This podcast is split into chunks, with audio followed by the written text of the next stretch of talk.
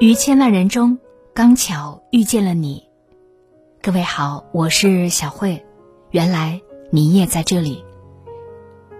节目之外，关注我，欢迎你关注我的个人微信公众号“小慧主播”。小是拂晓的小，慧是智慧的慧。公众号里关注“小慧主播”。孟子说：“人过四十不动心。”年轻时有一颗躁动不安的心，总是不甘现状，渴望得到更多。中年以后，应该学会给心灵去火、降温，过低温的生活，凡事看淡，心态放宽，万事皆轻。适当的冷感，才是中年最好的状态。《社交减负》一书的作者李维文分享过一件事。他的公司有一位韩总，十分喜欢社交应酬。每次参加商务晚宴，他拉着客户喝酒聊天。妻子几次打电话来询问，他不但不好好回复，还不耐烦的关掉了手机。他向客户抱怨，说妻子总是在他应酬的时候瞎胡闹，还总让他为了家庭多替他想想。可天天待在家里，有什么出息呢？客户听了哈哈大笑，只把他的家务事当成笑话。晚宴结束以后，他又拉着客户去唱歌，陪他一直陪到了凌晨。然而，这单生意最后并没有谈成，他和那位客户也不再联系。这位韩总每周花在应酬上的时间多达三十多个小时，为了应酬完全不顾家庭。可是，他最后谈成的生意却和他付出的时间不成正比。倒是仅仅三十七岁的他，因为疏于家庭，离了四次婚，和现任妻子的感情也在水深火热的边缘。他所谓的应酬，其实都是低效社交。正如李维文所说，低效的社交圈就像一线城市的交通，拥堵不堪，劳心劳力。又没有效率，任何一个正常的人拥有这样的社交圈都不会感到快乐的。中年以后，那些费劲儿的关系就别再过度维系了。与其在毫无效率的事情上浪费时间，不如保持低温社交，把时间留给自己，留给更重要的人和事。远离消耗你的关系，把生活活成自己想要的样子。才是中年人该有的醒悟。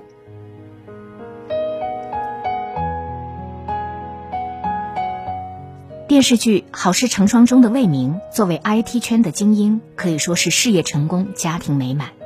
他不仅拥有年薪五百万的收入，还有贤惠善良的妻子和乖巧可爱的女儿。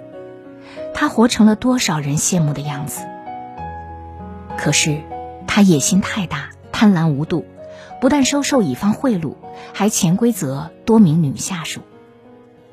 为了爬上副总裁的位子，他不惜甩掉妻子林双，迎娶公司董事年轻貌美的女儿黄佳怡。面对林双，他不是好好补偿，而是转移了大部分婚内财产，甚至还想争夺孩子的抚养权，将属于他的一切全都拿走。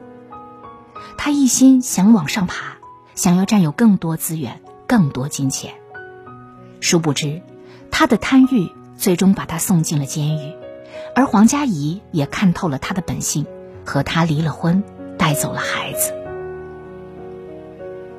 过度贪婪终成祸害，人到中年，淡泊名利，知足知止，才能收获长久的成功和快乐。画家吴冠中在艺术上具有很高造诣，但对待生活。却十分淡薄。身价亿万的他，完全可以买别墅住豪宅，但他却常年蜗居在斗室之中。直到老年，他才在北京方庄买下了一间几十平的小寓所，其中的书房也只有五平米左右。就是在这间小小陋室里，他抛去杂念，潜心创作，完成了很多经典佳作。李白在诗里说。自净其心延寿命，无求于物，长精神。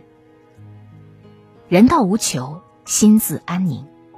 人到中年以后，让欲望降温，不耽于感官的享乐，不争于方寸之间。古人云：“怒则气上，损其身。”动不动就生气的人呢，很难健康长寿。《三国演义》中的周瑜虽然智谋过人、精明能干，奈何遇事容易冲动，不够冷静，最终被诸葛亮气到剑疮崩裂，吐血而亡。五代十国时期的武将张允，家里非常有钱。当郭威的叛军打到他家时，家中的财产被洗劫一空，他越想越生气，日日睡不着觉。没过多久。便含恨而亡。人生在世，不如意之事十之八九，不如做一个情绪低温的人，常想一二，不思八九。凡事看淡，笑对挫折，后半生才会过得幸福洒脱。春秋时期，魏国叶令西门豹性格暴躁，每当发怒时，只要看着身上带着的质地柔软的熟牛皮，怒气就消了大半。唐代文人张发，每当遭遇不平之事，只要写写字、画画，心中的淤堵便就此消散。明代的李娜也是一个爱生气的人，但只要一下棋，心态就会渐渐平稳。人到中年，学会给情绪降温，找到独属于你的方式，排解忧愁，平复心情，让心归于平静，才能和幸福相遇。一书说，我们不快乐的原因，是不知如何安静的待在房间里，心平气和的与自己相处。中年以后最好的活法，是让心安静下来，学着和自己相处，减少不必要的社交，降低过火的欲望，平复不安的情绪，过低温的生活，保持低温的心态，修好这颗心，余生。就都是好运。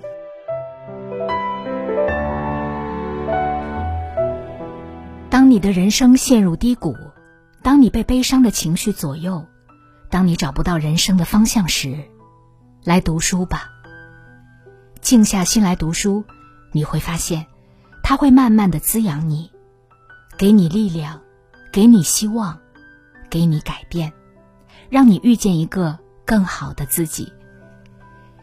从小慧读书会到小慧疗愈成长营，我为你精挑细选了二百五十二本好书，每一本书用二十分钟左右的时间带你精读。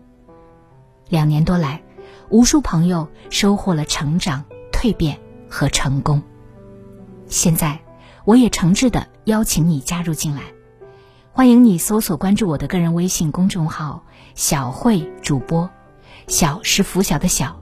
慧是智慧的慧，欢迎你搜索关注我的个人微信公众号“小慧主播”，找到成长营，点击加入以后，让我把好书读给你听。